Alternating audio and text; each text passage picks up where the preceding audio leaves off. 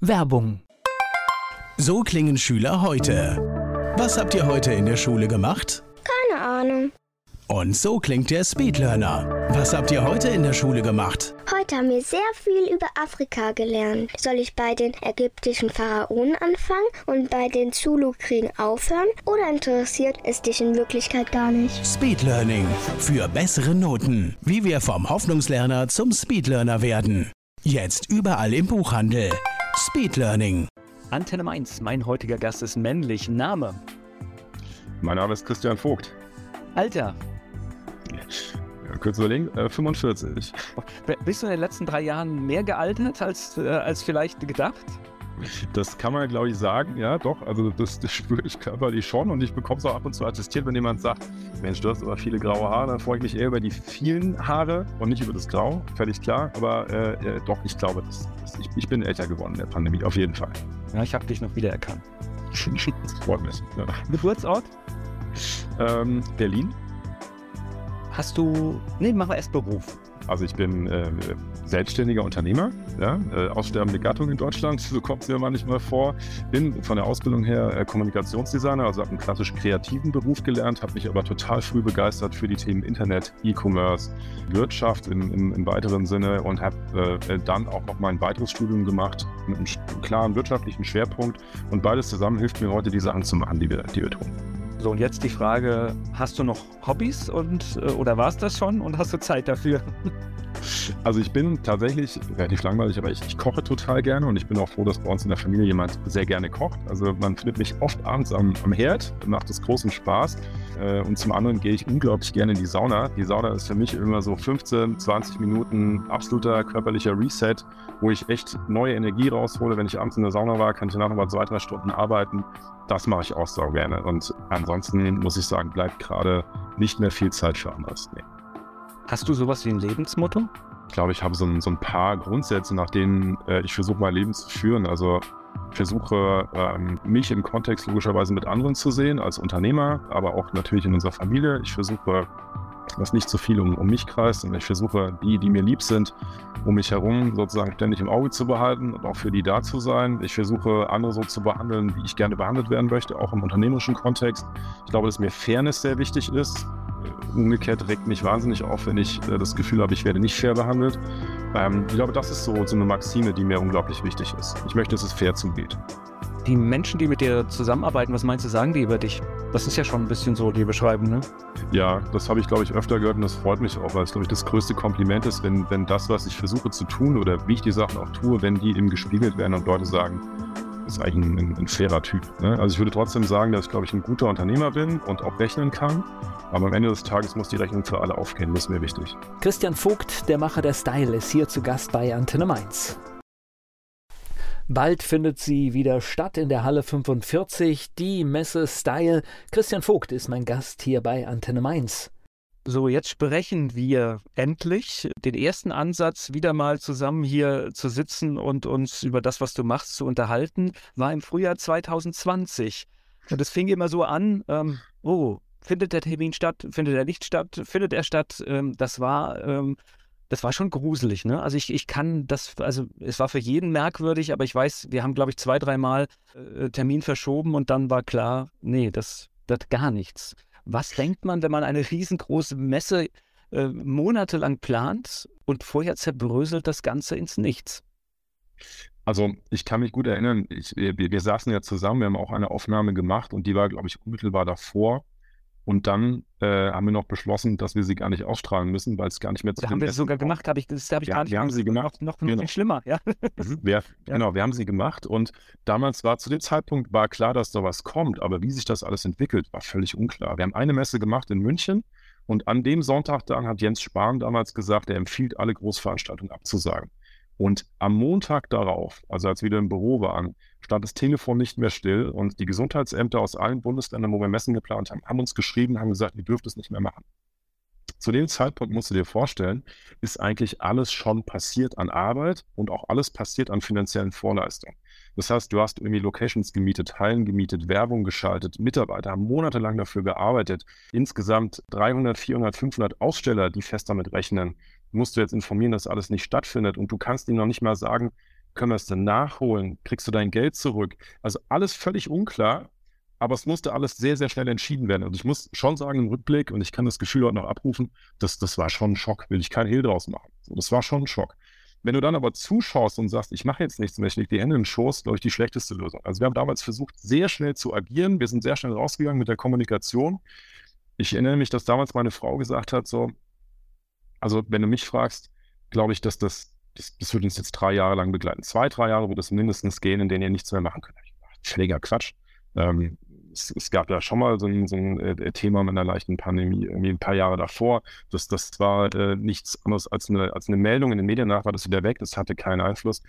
So, und dann kam es aber tatsächlich eben so, dass wir sehr schnell gemerkt haben, hoppla, da geht jetzt wirklich lange Zeit nichts. Ne? Und dann, ja, dann, dann musst du überlegen, was du tust wie es weitergeht. Wir waren ja im vollen Lauf. Ne? Also wir waren ja äh, ja auch geplant, dann für die Folgejahre noch weiter äh, zu gehen, auch in die europäischen Nachbarländer, mehr zu machen, Leute einzustellen. Und von jetzt auf gleich sagte jemand, nee, kannst du nicht tun. Das ist natürlich schon, das, das haut rein, bin ich ganz ehrlich. Ja. Und dann ist der erste Schritt, das ist, glaube ich, auch unternehmerisches Handeln. Das geht dann erstmal um Schadensbegrenzung. Ne? Das heißt, man guckt, was, was kriege ich noch abgewendet. Dass man viele Dinge nicht bezahlen werden kann, war ja eigentlich klar. Das heißt, wenn ich keine Messe mache, dann kann ich auch die Miete der Halle äh, in letzter Konsequenz äh, äh, irgendwann nicht mehr bezahlen. Ja, das geht vielleicht einmal, das geht vielleicht zweimal. Dann gingen Gespräche los mit, mit, mit allen Verträgen, die man geschlossen hatte. Ja, genau. Und da muss ich sagen, eins hat mich wirklich positiv erstaunt. Dadurch, dass ja viele in dem Bereich in der gleichen Situation waren, gab es ein unglaublich faires Miteinander. Ich erinnere mich da irgendwie zum Beispiel an ein Gespräch mit dem Hans-Christian von Stockhausen von der Halle 45, der gesagt hat, pass auf, wir machen da jetzt erstmal gar nichts. Es bleibt alles so, wir, wir gucken uns das an, wir finden dann später eine Lösung. Unglaublich fair. Haben wir auch mit vielen anderen Location-Betreibern gehabt, bis auf ganz wenige Ausnahmen, wo ich mich wirklich geärgert habe. Aber im, im Gro war das so, dass es ein unglaublich faires Miteinander gab. Und wir haben uns auch dann zusammengesetzt, äh, allen, die wirklich, wirklich hart betroffen waren, Messebauer, Technikfirmen, alles Leute, die ich in der Pandemie noch viel besser kennengelernt habe, äh, auch wirklich persönlich kennengelernt habe, weil wir uns einmal in der Woche zu so einer Art Selbsthilfegruppe getroffen haben, die alle das Gleiche berichtet haben und die alle genauso vorgegangen sind. Schadensbegrenzung, aber gucken, dass man den anderen mitdenkt. Also wenn ich jetzt egoistisch sozusagen für mich das Beste raushole, schade ich einem anderen maximal damit. Das war in dem Moment sehr, sehr klar und sehr transparent. Und deswegen gab es das bei uns in der Branche, würde ich, äh, würde ich jetzt sagen, nach einer gab es das nicht. Also es gab wirklich ein sehr faires Miteinander und wir haben uns leben lassen gegenseitig. Sonst wären viele, glaube ich, auch nicht mehr da. Ja? Und trotzdem musstest du einige sehr harte, sehr unbequeme Entscheidungen treffen, auch was Mitarbeiter zum Beispiel anging, Büros anging, überall dort, wo Kostenblöcke waren und du hattest keinen Umsatz mehr dagegen laufen. Das war klar, dass du da irgendwann was machen musstest, wolltest, wenn, wenn du da durchkommen wolltest halt. Und das waren Entscheidungen, die, die sehr also wirklich sehr wehgetan haben und die mich heute irgendwie auch beschäftigen, aber die, glaube ich, als Unternehmer unumstößlich sind. Und da zeigt sich dann, ob du auch in der Krise handeln kannst halt. Ne? Nur wenn es gut läuft, glaube ich, kann jeder irgendwie guter Unternehmer sein. Ähm, aber äh, in der schlechten Zeit beweist sich eben auch, ob du, ob du Krise kannst halt. Ne? Und ähm, das habe ich, da habe ich, glaube ich, einige Lektionen ganz gut gelernt. Ja. Gleich geht's weiter im Gespräch mit Christian Vogt. Er hat die Style-Messe in Mainz etabliert und auch in vielen anderen Städten und dann kam Corona und es ging gar nichts mehr. Christian Vogt ist mein Gesprächspartner hier bei Antenne Mainz und in der Corona-Zeit gab es natürlich auch bei dir im Unternehmen schmerzhafte Einschnitte. Äh, es bringt ja auch nichts, wenn du jemanden weiter beschäftigst, weil du ein gutes Herz hast, aber dann musst du ihn drei Monate später trotzdem rauswerfen, weil äh, dann ist irgendwann das Kapital weg. Klar, und trotzdem war es die härteste Entscheidung überhaupt. So, ne? Also das äh, sage ich bis heute. An diesen Tag erinnere ich mich, äh, als, als wäre er gestern gewesen, obwohl er jetzt äh, quasi ja, drei Jahre her ist. Das ist das, das Härteste ist, wenn du Leute verlierst, mit denen du unglaublich gern zusammengearbeitet hast und du weißt, die, die Wege führen sich wahrscheinlich nicht mehr zusammen. Halt. Ja, das ist schon, schon sehr seltsam. Und da bin ich vielleicht auch nicht der abgeprüfte Unternehmer, der sagt, ist mir egal, hole ich mir neue. Meine, letztlich ist es genau das, was, was jetzt irgendwie auch natürlich an der Tagesordnung ist. Wir müssen es wieder neu aufbauen, wir müssen es neu zusammenbauen.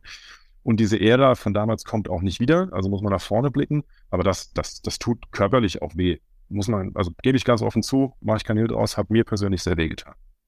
Ich finde die Weitsicht deiner Frau, dass sie erkannt hat, dass es drei Jahre geht, sehr gut, weil ich erinnere mich noch an meine Worte und sage, ja, okay, hier ist ein bisschen Panik im Raum, lass mal Sommer werden, dann äh, äh, dann zerläuft sich das wieder und, und ich war schon, ersch also ich bin heute noch erschrocken, was in den letzten zwei, drei Jahren in unserem Land passiert ist und äh, oder ja. weltweit halt auch, äh, ja. weil da viele Dinge wirklich äh, sehr, sehr sinnfrei waren und, ähm, und ich finde auch, wenn ich dann manchmal höre, man konnte das damals nicht sehen, ich glaube, man konnte einige Sachen damals schon sehen, wenn man sie mhm. denn hätte sehen wollen. Also ich, äh, ich glaube, das hätte deutlich besser laufen können.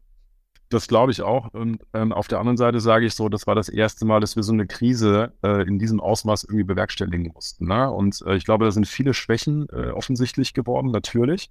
Und viele Dinge sind auch nicht gut gelaufen. Und das sieht man auch jetzt. Und umgekehrt muss ich sagen, dadurch, dass wir im, im direkten familiären äh, Umkreis doch schon sehen konnten, äh, wie sich das im schlechteren Fall auswirkt, ja, muss ich sagen, stehe ich schon sehr dahinter, ähm, von der, also was die grundsätzliche Marschrichtung angeht. Ich meine, auch im direkten familiären Umkreis und im Freundeskreis muss ich sagen, bin ich einer der, die am Herzen dafür bezahlt haben, das härteste Opfer gebracht haben. Das kann ich, glaube ich, schon so sagen.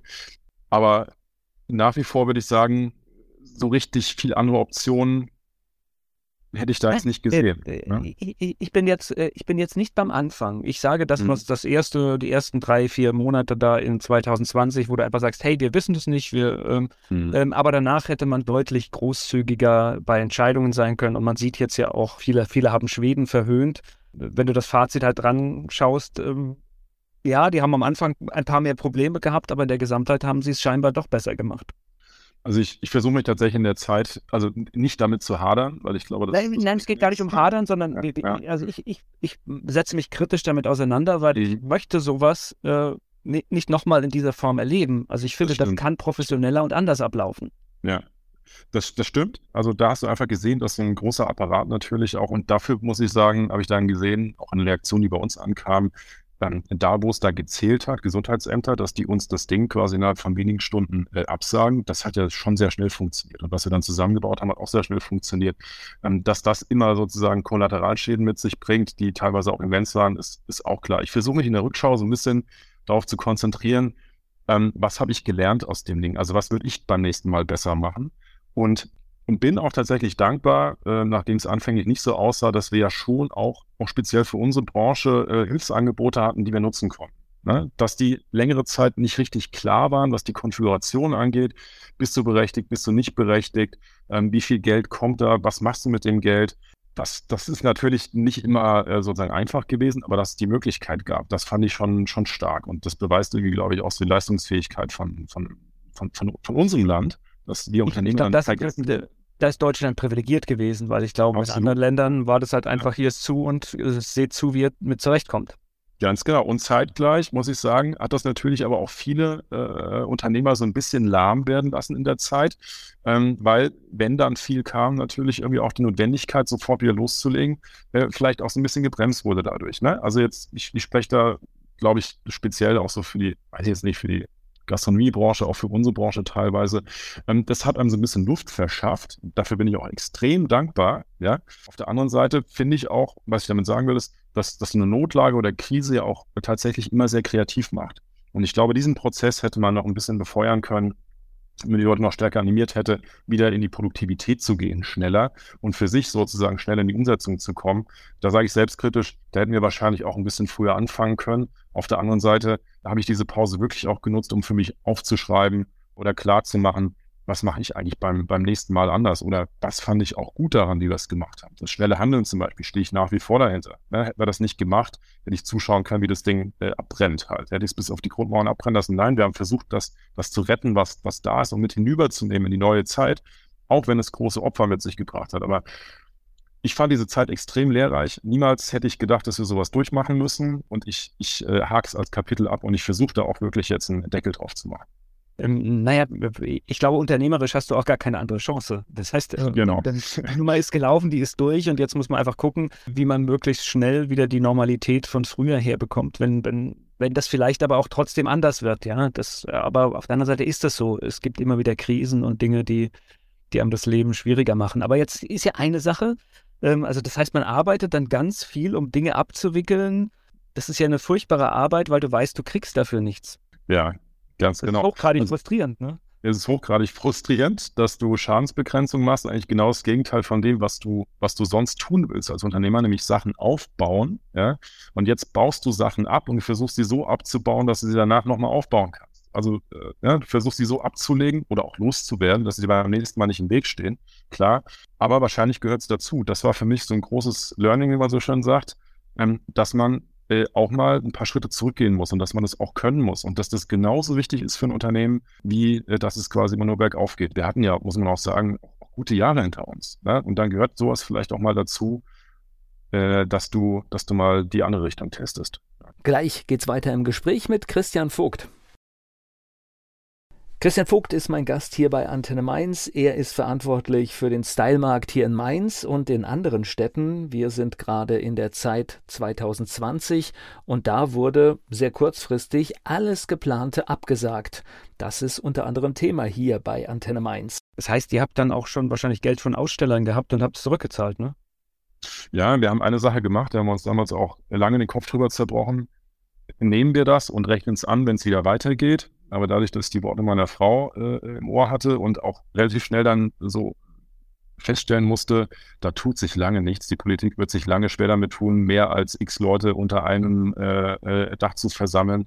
War mir irgendwann klar, da, da draußen reden wir jetzt auch nicht mit großen Konzernen, sondern mit äh, ebenso vielen kleinen Unternehmern, ja, äh, denen ein paar hundert Euro auch äh, wichtig sind und die die auch brauchen. Haben wir dann irgendwann gesagt, und zwar das verlebt eine Familie davon äh, äh, ja, zwei, drei absolut. Monate vielleicht länger als äh, ohne. Absolut. Ja? Haben wir dann gesagt, wir räumen alles ab, was bei uns noch stand an Standgebühren, auch wenn wir davon sozusagen schon äh, viel vorfinanziert haben. Das heißt, wir sind dann da mit einem großen äh, Minus rausgegangen, aber wir konnten jedem Einzelnen bis auf den letzten Cent alles zurückzahlen. Erstmal haben wir gesagt, uns ist wichtiger, dass wir uns wiedersehen, wenn es weitergeht. Und ich glaube, das Vertrauen, was wir dadurch eben äh, irgendwie auch bewahrt haben, hilft uns jetzt bei dem Restart, den wir jetzt ja gerade vor uns haben, dass die Leute sagen, das sind, da komme ich wieder zu dem Punkt Fairness, äh, dass Leute sagen, das sind ein, ein, fairer Haufen da, die Leute aus Mainz, mit, mit denen kann man das machen und den, den vertrauen wir auch, dass sie es jetzt gut machen und, und da gehe ich gerne hin. Und ich, ich hoffe, dass es damit angekommen. Die Message wollten wir damit senden.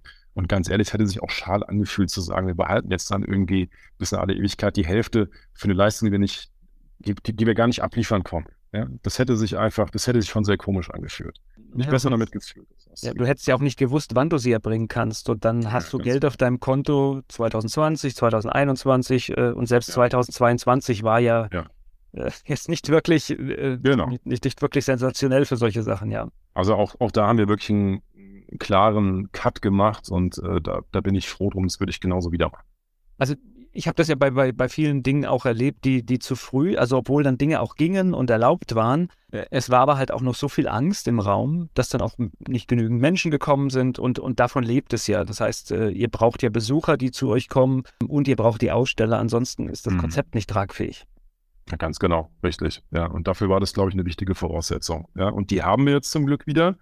Und äh, das ist tatsächlich ein extrem gutes Gefühl, ein bisschen seltsam manchmal, weil man ja an einem Punkt jetzt wieder ist, an, an dem man schon mal war und baut wieder alles zusammen. Also man, es ist wie, wie so eine Art, naja, so ein zweites Leben, was man nochmal durchmacht. Vieles davon kennt man schon. Das ist manchmal auch ein bisschen frustrierend, dass man das jetzt alles nochmal aufbauen muss. Aber niemand zwingt mich dazu. Wir machen das ja freiwillig und äh, äh man kann auch viele Sachen besser machen jetzt im zweiten Anlauf. Das ist das Spannende daran. Wie ist dir das gegangen? Also ich, ich hatte also mir, mir, ging es weitestgehend gut in dieser Zeit. Ich hatte da keine größeren Probleme, aber ähm, als es dann so wieder losging, die Präsenztermine folgten, dieses, ich war, ich war wirklich am Anfang furchtbar träge. Also für meine Verhältnisse unglaublich, wo ich manchmal gesagt habe, ich habe zwei Termine im Kalender stehen, ähm, habe ich drauf geguckt und habe gesagt, was ein Stress. Äh, ja. Da hatte ich früher ja. zehn stehen, ja? ja? Ja, ja. Also ging uns auch so, äh, also ging, ging mir auch so. Ähm, ich, ich fand diese Zeit, wo wir nichts tun durften, ich fand die, war ja gleichzeitig auch die, die Zeit, wo äh, Kitas und, und Schulen zu waren. Ne? Also wir haben sozusagen den ganzen Tag hier gemeinsam verbracht auch in der Pandemie. Ähm, dann hat, haben wir, als es wieder ging, immer geguckt, wer jetzt irgendwie mal ein paar Stunden arbeiten kann. Wobei, wie gesagt, viel zu arbeiten gab es bei mir nicht. Ich habe äh, mir dann während der Zeit sozusagen mehr Zeit für mein Ehrenamt genommen, bin da bei den Maltesern und mache dort irgendwie so äh, medizinische Transporte quer durch Deutschland. Und, und während der Corona-Zeit war extrem viel dort los. Das war so ein bisschen so das, was mich irgendwie auch positiv gehalten hat, dass ich noch eine Aufgabe hatte ja, und wusste, da bin ich jetzt wichtig, da muss ich jetzt liefern. Äh, und da ist es auch, äh, kommt es auf Sorgfalt an, auf Schnelligkeit und alles Sachen, die ich, die ich gerne mache. Ähm, und gleichzeitig habe ich gemerkt, ich muss mich erstmal wieder äh, warm starten, also eher kalt starten und ich, ich brauche eine gewisse Zeit, bis ich wieder auf der Betriebstemperatur bin. Ne?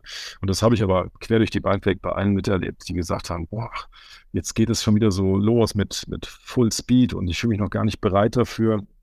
Wir haben versucht, es ein bisschen langsam angehen zu lassen, aber jetzt gerade muss ich sagen, ich würde sagen, wir haben schon unser altes Tempo wieder drauf und das fühlt sich auch gut an. Gleich geht's weiter im Gespräch mit Christian Vogt. Die Style ist wieder da. Mitte April geht es in Mainz wieder in eine neue Runde. 2020 mussten viele Style-Messen abgesagt werden. Und Christian Vogt, der Geschäftsführer, hat alle angezahlten Beträge dann den Ausstellern, weil er keine Leistung bieten konnte, zurückgezahlt. So, und hat denn dieser Plan funktioniert? Waren weitestgehend die Aussteller alle, alle noch da und, und haben auch euch mit offenen Armen wieder empfangen? Ja, das war so, das war wirklich ein, ein ganz, ganz spannender Moment. Ja, wir haben eine Mail rausgeschickt an alle, die wir in der Kartei haben. Das sind, das ist ein vierstelliger, eine vierstellige Zahl. Also ich würde sagen, jeder, der in Deutschland irgendwie eine Manufaktur hat, ein Label hat, ein kleines äh, und Wege sucht, wie er die verkaufen kann, der, der müsste uns eigentlich kennen. Und wir haben mit vielen da tatsächlich auch schon regelmäßig zusammengearbeitet. Als wir die Mail rausgeschrieben haben, dachte ich so, und jetzt kriegen wir gleich die echte Wahrheit zurück. Jetzt wissen wir gleich, wer noch da ist und wer noch sagt, er kommt danach zu uns. Und das war für mich ein ganz entscheidender Punkt. Und ich weiß noch, äh, das war sehr aufregend, als wir die rausgeschickt haben. Und dann hat es nicht lange gedauert und dann kam die Rückmeldung rein, die waren zu 80 Prozent positiv. Und das war wirklich, muss ich sagen, so ein schöner Moment, dass wir gemerkt haben, die Leute sind auch da. Das war, also hätte auch sein können, dass die einfach umgehen in der Pandemie. Ne? Ohne Umsatz bist du ja schnell weg. Äh, und wir haben natürlich das Gespräch gehabt mit dem einen oder anderen und, und, wussten, dass er da kreative Wege findet. Online war da wichtig und so weiter. Aber auf den Messen werden ja auch größere Umsätze gemacht. Also ich habe mir schon die Frage gestellt, wie kamen die jetzt klar ohne Messen und sind die tatsächlich einfach noch da? Und das Schöne ist tatsächlich, dass sie noch da sind und einige sich auch wirklich komplett erneuert haben. Einige sind auch nicht mehr da. Äh, die haben das dann so als Anlass genommen zu sagen, sie orientieren sich komplett neu. Aber wir haben diesen, diesen Grundstock den haben wir auf jeden Fall noch. Und ich freue mich unglaublich, die jetzt nach drei Jahren zu sehen. Drei Jahre ist ja eine wirklich lange Zeit. Ja? Äh, die jetzt nach drei Jahren zu sehen. Und ich glaube, das, das wird für viele schon auch echt ein bewegender Moment. Ja, das kann, kann, ich, kann ich mir gut vorstellen. Ich glaube, ihr habt aber auch einen tollen Bereich, dadurch, dass ihr sehr viel in der Kreativwirtschaft äh, Menschen habt. Ähm, die gehen natürlich auch mit Krise so um. Das heißt, äh, die finden dann doch noch irgendeinen Weg, äh, äh, wie ich verkaufen kann, wenn ich nicht verkaufen kann. Ja, also das ist, also das ist eigentlich das, was, was, was ich aus den letzten Jahren ziehe. Diese, diese tollen Dinge, wo jemand sagt, ja, jetzt darf ich das nicht machen und also das fing an mit den Buchhandlungen. Die standen dann, die haben dann halt ihre Bücher in Apotheken abgestellt. Und auf Vertrauen haben die Leute es mitgenommen und dann das Geld einfach im Umschlag da gelassen. Also all diese mhm. Sachen. Ähm, äh, und die wir scheinbar richtig gut funktioniert haben. Das finde ich eigentlich äh, viel beruhigender, weil es natürlich, wenn irgendwie eine Krise kommt, es, glaube ich, auch einen stark macht, dass man sagt, boah, bevor ich jetzt in Panik verfalle, gucke ich erstmal, was geht denn überhaupt. Total. Ne? Und für mich ist Kreativität jetzt nicht irgendwie sozusagen zu gucken, wie ich bestmöglich meinen Beruf irgendwie ins Homeoffice bekomme. Das ist schon auch nicht, ich bin total äh, dankbar dafür und finde es auch total schön, dass das sozusagen viel mehr möglich ist. Und äh, auch ich war früher Homeoffice-Gegner. Also, glaube ich, meine äh, Mitarbeiter von damals können das auch äh, wahrscheinlich äh, noch ganz gut abrufen, dass ich nie Fan von der Idee war, dass jeder zu Hause in seinem Kämmerlein sitzt. Mittlerweile machen wir das tatsächlich rege und ich mache das auch ab und zu. Und aber trotzdem, das, was du jetzt angesprochen hast, gerade, ähm, dass man sich wirklich neue Wege für sein Geschäftsmodell sucht als Unternehmer, das ist ja das, worauf es ankommt. Also das das, was ich vorhin meinte mit so äh, Krise macht kreativ wie gehst du denn damit um, wenn du jetzt sozusagen das, was, was immer komplett sicher geglaubt ist, nämlich, dass du an x Wochenenden im Jahr auf irgendwelchen Märkten und Messen deinen Umsatz machst, wenn das wegfällt? Was machst du da? Ja, also, und du hast vielleicht bisher keinen Bock auf, auf Online, auf einen, auf einen E-Commerce-Shop, auf einen Online-Shop. Und du musst dich diesem Thema jetzt irgendwie nähern, weil du weißt, wenn du es nicht machst, bist du weg. Das fand ich schon total bemerkenswert, wie einige Leute da extrem gut reingestartet sind und sich dieses Thema zu eigen gemacht haben, äh, wo wir auch gesehen haben, ähm, total cool. Online funktioniert für die gerade in der Krise sehr gut, weil es der einzige Weg ist. Und gleichzeitig stellen wir jetzt gerade fest, ähm, mit diesem gestärkten äh, Online-Standbein brauchen die trotzdem diese Messen. Weil bei unseren Produkten kommt es einfach darauf an, dass du denjenigen siehst und kennenlernst, der es gemacht hat und du willst den auch sprechen und du kaufst gerne von diesem von, von, von dieser Person dieses Produkt. Und der Vorteil unserer Messe ist ja, dass man die halt eben an dem Wochenende kennenlernen kann. Ja? Und ich glaube, dass der Online-Erfolg auch darauf beruht hat, dass man die Leute von, also von vorher, von den Messen kannte, dass die quasi ein Gesicht hatten schon bei dir und du unterstützt die dann in der Krise online, weil es keinen anderen Weg gibt. Du kennst aber die Person dahinter. Und dafür waren die Messen im, im Vorfeld wichtig und sind jetzt auch im Nachhinein wichtig. Weil das ist, glaube ich, unabdingbar äh, für, für unser Business. Es ist halt wirklich ein, ein Macher, Macherinnen-Business. Du willst die Leute einfach kennenlernen und du darfst sie auch kennenlernen. Das ist ja das Spannende daran. Wir kaufen von Menschen, das bleibt so. Ja, absolut. Ach, ja. Wir können das drehen und wenn wir wollen, ja, manche Sachen, ähm, äh, und das ist auch so, äh, funktionieren online gut, irgendwelche Gebrauchsartikel, die du regelmäßig brauchst, ja, das ist dann etwas, äh, das ist online wahrscheinlich besser aufgehoben, weil es geht einfach, meistens automatisch, aber so die feinen Sachen, die das Leben schön machen. Ähm, das ist ja. immer gut zu wissen, wo es herkommt. Und auch gerade, auch, ihr habt ja auch tolle, tolle Manufakturen, die tolle Lebensmittel auch. Äh, da, das, das ist ja wichtig zu wissen, äh, wo entsteht das, wie entsteht das. Ja, dadurch ja. bekommt es ja den Wert. Ja, ganz genau, richtig. Also es ist auch ein Bereich, der in der Krise, fand ich total schön zu sehen, auch wirklich gut funktioniert hat und dass da eine breite Unterstützung da draußen war, dass die Bevölkerung, auch gesagt hat, wir nehmen wahr, dass es eben nicht nur äh, äh, die großen Versandhändler gibt, sondern eben auch die vielen kleinen, die jetzt irgendwie über die Runden kommen müssen. Da habe ich wirklich durch die Bank weggehört von ganz, ganz vielen, dass die gesagt haben, online gab es so eine Steigerung bei denen, die sie das noch nie gesehen haben. Ähm, und das waren alles Leute, die, die wahrgenommen haben, dass die jetzt eben Support brauchen, haben von denen diese Produkte gekauft und gerade in diesem Genussmittelbereich, ne, also alles, was man, sei es ein Aufstrich oder sei es ein Craftbier, solche Geschichten, das hat in der Krise eine regelrechte Konjunktur erlebt online. Und das hat uns mega geholfen. Also auch jetzt, also weil, weil wir sehen, dass die, also in der, in der, in der Bevölkerung draußen die Bereitschaft, solche Dinge sich anzuschauen, auch mal zu kaufen, noch viel größer geworden ist. Und ich glaube, unsere Zeit kommt eigentlich erst jetzt so richtig. Naja, und ich, ich möchte das immer unterstreichen, diese, diese Produkte, die man da kauft, die auch die, die auch oft einen Preis haben, aber man muss sich das anschauen, man bekommt ein qualitativ hochwertiges Produkt und ähm, da steckt halt natürlich auch viel dahinter. Da steckt in der Regel ein Familienbetrieb dahinter oder sowas. Also das heißt, äh, ich finde, das ist das bestangelegteste Geld, wenn man, wenn man Dinge kauft ich sage das immer so schön, also wir, wir sind selber äh, hier zu Hause äh, wahrlich keine Konsumgeier. Also wir versuchen tatsächlich äh, uns da relativ zurückzuhalten. Und ähm, ich habe das dann mal wahrgenommen, irgendwie, als wir überlegt haben, so, wo, wo kommt denn eigentlich äh, was an Möbelstück hierher? Ähm, dann muss ich sagen, die Sachen, die wir damals zum Beispiel bei einem schwedischen Möbelhaus gekauft haben, wie vielleicht so viele, ne, die sind relativ schnell irgendwann wieder rausgewandert. Und die Sachen, die aber geblieben sind, sind die, wo ich die Story oder den Macher dahinter kenne. Ich bring's nicht fertig, die rauszustellen. Abgesehen davon finde ich die bis heute alle zeitlos schön. Ne? Aber ich bring's nicht fertig, mich davon zu trennen. Das sind Stücke, die mich wirklich lange begleiten. Ja, und ich kaufe. Natürlich haben die einen Preis. Du hast vorhin schon gesagt, die sind teurer. Die müssen auch teurer sein. Bin ich auch totaler Fan davon, dass die teurer sind, weil sie eben nicht in der Masse produziert sind, aber es sind Stücke, die einen wirklich ein Leben lang begleiten können und die einen ganz anderen Wert ausstrahlen. Das sehen die Leute auch. Und das finde ich total gut und wichtig, dass wir diese Story immer wieder erzählen. Naja, und wertvoll im Sinne für mich, aber natürlich auch wertvoll für den, der es mit, mit seiner Hände Arbeit gemacht hat, ja. Ja, das Schönste für so Leute ist, glaube ich, wenn jemand an Stand kommt und sagt, ich habe das jetzt schon so lange gesehen, ich bin jetzt dreimal hier um den Stand rumgelaufen. Es ist für mich jetzt heute hier viel Geld, wenn es eine Lampe ist beispielsweise irgendwie, aber ich möchte jetzt mitnehmen, weil ich genau weiß, ich habe da großen Spaß dran und, und dafür verzichte ich auf irgendwas anderes. Das ist eigentlich das, was wir den Leuten auch so ein bisschen beibringen wollen, wenn man das so äh, sagen darf halt. Ne? Das ist einfach, dass du überlegen kannst, dass, dass dein Euro, also das, was du an Geld zur Verfügung hast, damit übst du auch äh, ein, eine Macht aus, will ich sagen. Damit bestimmst du auch mit, wie Wirtschaft funktioniert. Und ähm, das kannst du bei uns oder kannst du überall machen, wenn du bei einem kleinen, inhabergeführten Einzelhandel zum Beispiel auch einkaufst. Mit deinem Geld passiert eben was anderes ne, als wenn du es zu den großen Giganten gibst. Und das finde ich unglaublich wichtig. Und jetzt ist eben genau die Zeit dafür, auch äh, dem treu zu bleiben, ne? auch nach der Pandemie. Das ist mir eben ganz, ganz wichtig, immer wieder zu sagen. Ja, und fast, fast jeder hat ein bisschen Budget dafür. Also das, äh, deswegen, weil manche dann immer sagen, das geht nicht. Äh, und äh, ich, ich sehe es halt im Lebensmittelbereich, wenn du, wenn du hochwertige Sachen kaufst, ähm, du benutzt sie anders und unterm Strich sparst du Geld. Ja, und ich glaube, es kommt auch was dazu, wenn du irgendwo billig einkaufst, zahlt jemand anderes die Differenz dafür, den du vielleicht gerade nicht siehst, ne? Weil es vielleicht, weil er vielleicht schlechte Arbeitsbedingungen hatte äh, oder weil es in einer unglaublichen Masse produziert wird oder weil du vielleicht eben doch nicht weißt, was drin ist oder so. Ich glaube, es gibt, es ist immer sehr einfach zu sagen, ich, ich, ich kann mir das nicht leisten, aber die Frage ist, ähm, wenn du billig kaufst, möchtest du in Kauf nehmen, dass den Preis dafür jemand anderes bezahlt? Das wird sehr philosophisch, aber ich glaube, das kannst du gerade im Lebensmittelbereich sagen, ne? Oder auch äh, überall dort, wo Massenware äh, unterwegs ist, Fast Fashion.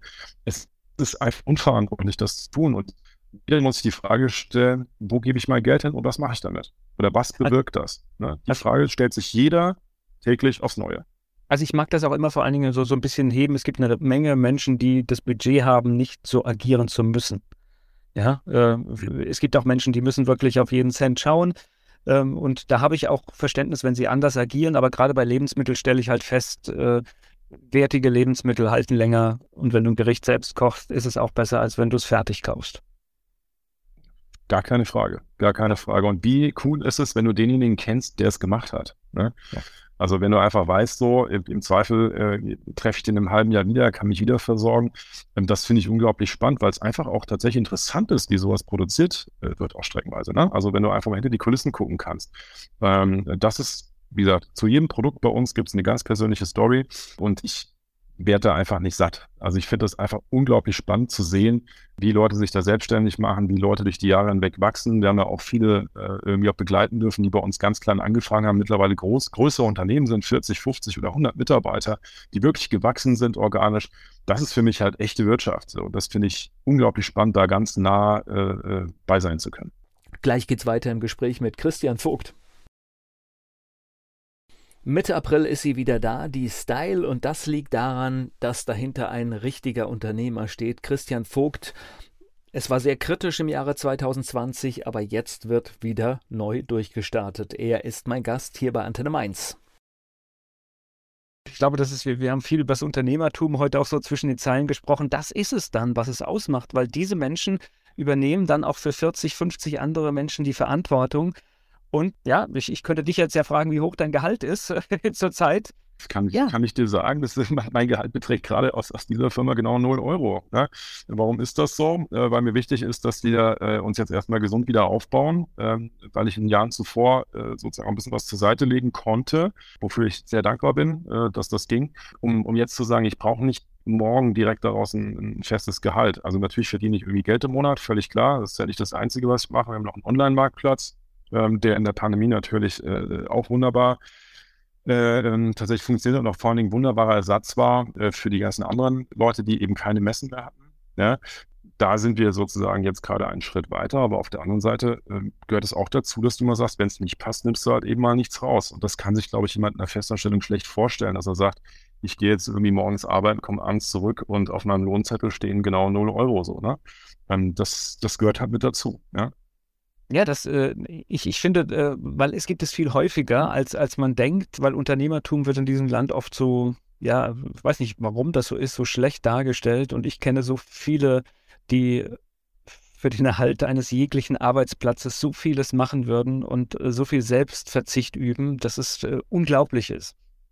Ja, ich glaube, es ist, ähm, ich habe das ab und zu mal Facebook-Kommentare liest in einem ganz anderen Zusammenhang irgendwie ähm, fällt mir das immer wieder auf, dass ich frage mich tatsächlich, warum das so ist, dass Unternehmer wirklich einen schlechten Ruf haben, ja, und ähm, dass man denen immer unterstellt, wenn es gut läuft, ging es nicht mit rechten Dingen zu und wenn es schlecht läuft, sind sie selbst dran schuld.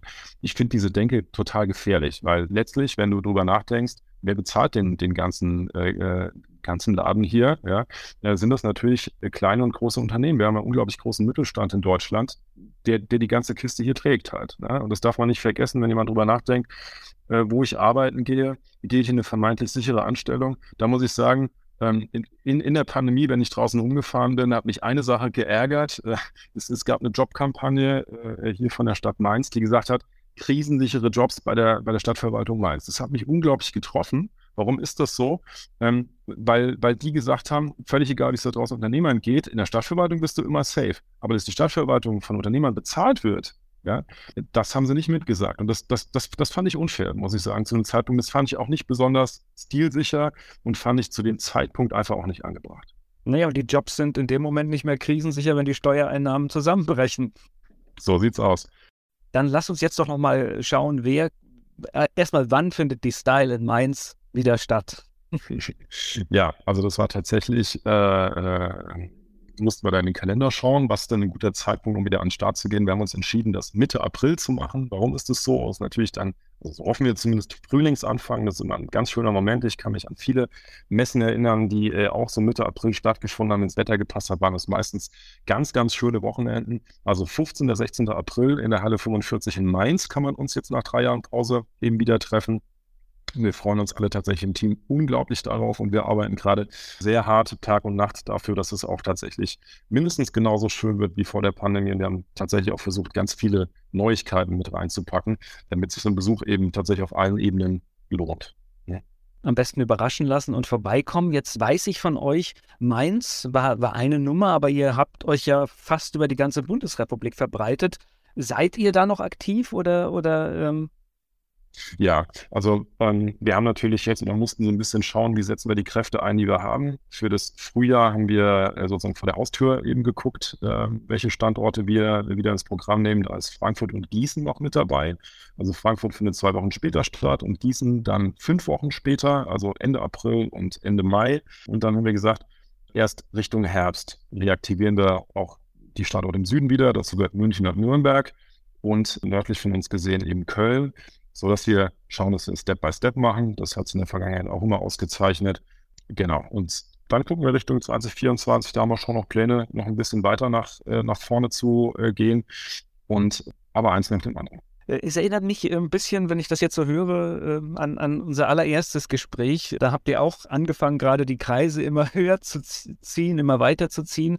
Und das ist irgendwie so ein bisschen wie so eine kleine Zeitreise, dass man dann nochmal so an diesen Punkt wieder zurückgeworfen wird. Aber auf der anderen Seite finde ich es, ich, ich finde es schön, dass, dass diese Energie da ist und dass, äh, ja, man einfach sagt, ey, das hat einmal funktioniert und es wird wieder funktionieren.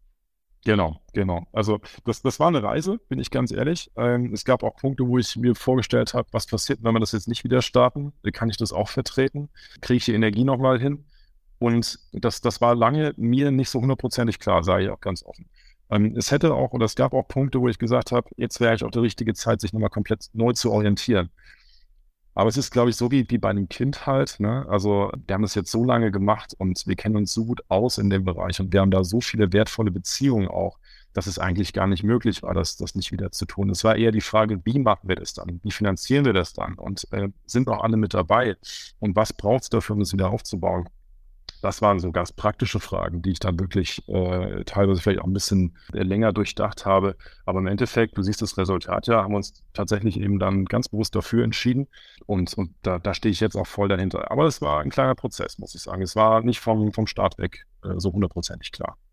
So, ich kann euch jetzt nur die Daumen drücken, dass es so ist wie vor vier Jahren. Ihr macht in Mainz die, die Türen auf und es stehen morgens schon eine Menge Menschen da, die in die Halle wollen. Das wäre toll. Das wäre, glaube ich, für uns alle das allerschönste Bild. Äh, gleichzeitig äh, mag ich warten in der Schlange selber überhaupt nicht. Also ich bin eher ungeduldiger Mensch bei sowas. Äh, und ich kann aber versprechen, äh, dass alle, die, die zu uns kommen, äh, nicht zu lange warten müssen.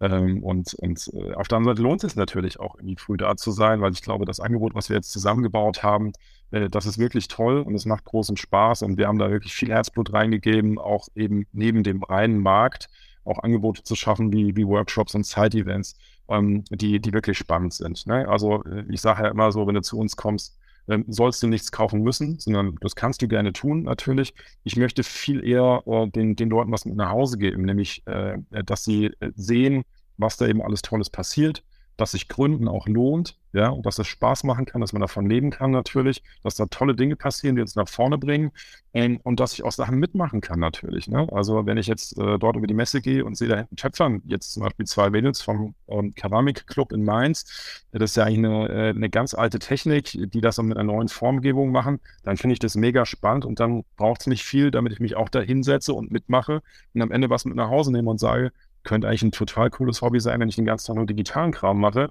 Dann suche ich mir jetzt was richtig Schönes, Analoges, was ich mit den Händen machen kann und matschen kann und danach brennen kann und freue mich äh, an dem, was ich da mache. Also ich glaube, das steckt in jedem Menschen irgendwie auch drin.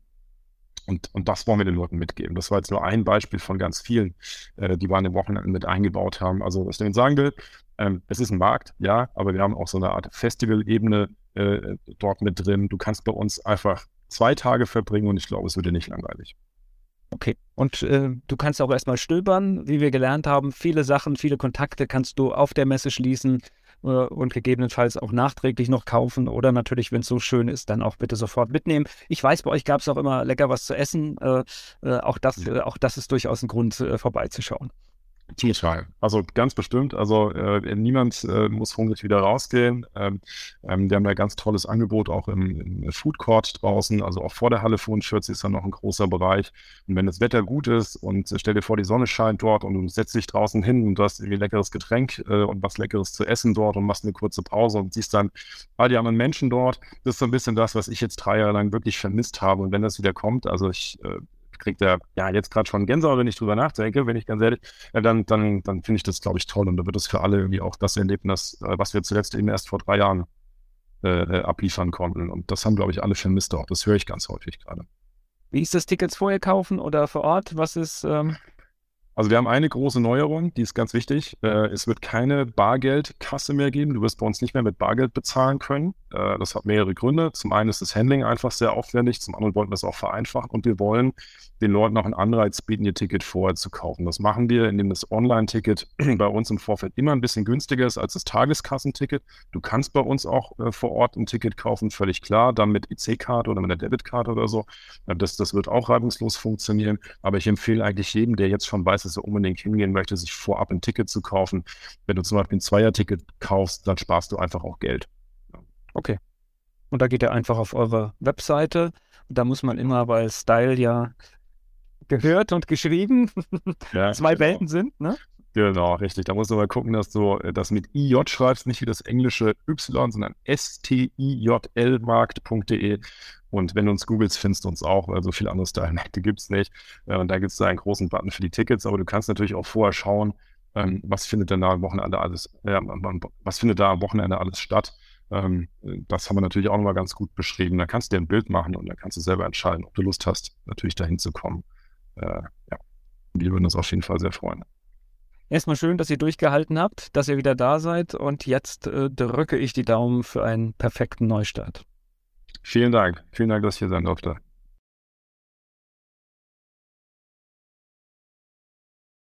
Werbung. So klingen Schüler heute. Was habt ihr heute in der Schule gemacht? Keine Ahnung. Und so klingt der Speedlearner. Was habt ihr heute in der Schule gemacht? Heute haben wir sehr viel über Afrika gelernt. Soll ich bei den ägyptischen Pharaonen anfangen und bei den Zulu-Kriegen aufhören? Oder interessiert es dich in Wirklichkeit gar nicht? Speedlearning. Für bessere Noten. Wie wir vom Hoffnungslerner zum Speedlearner werden. Jetzt überall im Buchhandel. Speedlearning.